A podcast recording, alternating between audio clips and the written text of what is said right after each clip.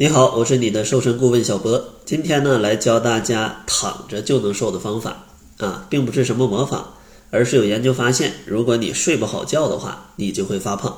所以说呢，今天就给大家三个建议，帮助大家去重塑一个优质的睡眠，让你越睡越瘦。相信很多朋友呢都有睡不好的经历，而睡不好的时候呢，大家可以回忆一下，第二天会有什么样的感觉。相信大多数的朋友都会在睡不好的时候，第二天食欲会更加的好。有研究发现呢，当你睡不好的时候，第二天你的食欲会比往常要提升百分之二十，而提升这百分之二十的食欲呢，会让你比平常多摄入三百千卡左右的能量。如果你长期睡不好的话，每天都会多摄入三百千卡，那是非常容易发胖的。所以说，睡不好的朋友一定要认真听今天的内容，给大家三个建议，让你去睡得更好。首先，第一个建议呢，就是不要挨饿去入睡。很多朋友呢，觉得减肥就要控制热量，就要少吃。本来白天已经吃的很少了，然后到了睡觉之前呢，就饿得自己非常的难受，导致自己可能睡不着，半夜饿醒了还会起来去吃一点夜宵啊，这样的话就会起到一个反效果了。所以说，当你已经饿得非常难受了，觉得容易会饿醒的话，这个时候咱们就去吃一点东西，少吃一些低热量的加餐食物，是不会发胖的啊，是不会发胖的。建议大家呢可以喝一些热的牛奶，或者是常温的酸奶，少吃一些鸡蛋，再或者一些坚果类的食物，它们热量比较低，也能提供不错的饱腹感，让你更好的去入眠。但是要注意。千万不要去吃撑了啊！吃撑了可能就又会影响你的睡眠了，因为睡眠的时候身体也在消化，你吃的那么撑，你的身体也在工作啊，那就会非常影响你的睡眠。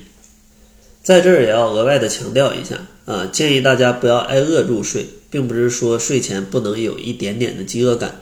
如果你睡前肚子是比较空空的啊，稍微有一点点饿，甚至说。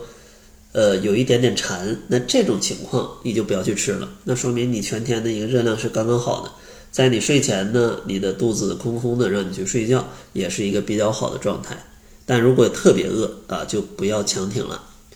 然后第二个建议呢，叫做减少光源啊，减少亮光，因为从晚上九点开始，咱们人体就开始分泌褪黑素，而褪黑素呢，可以让我们睡得更快，更加的安稳。但是呢，现在的电子产品跟一些明亮的灯光，甚至一些车的这种灯光，它们的照射都会减少褪黑素的分泌。所以呢，咱们在卧室尽可能的要有一个遮光的窗帘，让你睡觉的时候不会有任何的光去晃到你。同时呢，在睡前的一个小时也要尽量的减少光亮，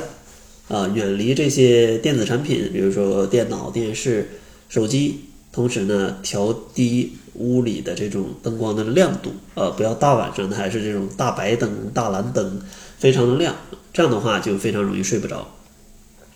如果你实在没有避免这些产品啊，必须加班到很晚，然后导致睡不着的话，也可以吃一点褪黑素的补剂，但是呢，不要依赖这种产品，你总是去吃它的话，它也会影响你正常的褪黑素的分泌。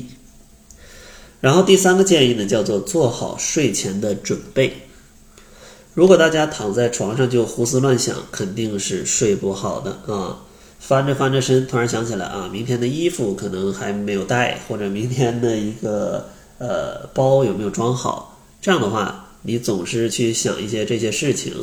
它会让你很难去入眠，而且有可能睡着睡着，你突然就要起来去收拾东西，那你就很难睡得好了。所以咱们睡前一定要做好准备工作，比如说明天的计划、明天的行程，甚至明天需要的衣服和物品啊，咱们都去把它安排好，去计划好。这样你睡觉的时候就可以告诉自己，不用为明天担心了啊，现在就需要睡觉，剩下的一切事情我都已经安排好了啊，就可以睡得更好了。所以说，睡不好觉的朋友可以通过这三点去调整一下，看看能不能获得一个更好的睡眠。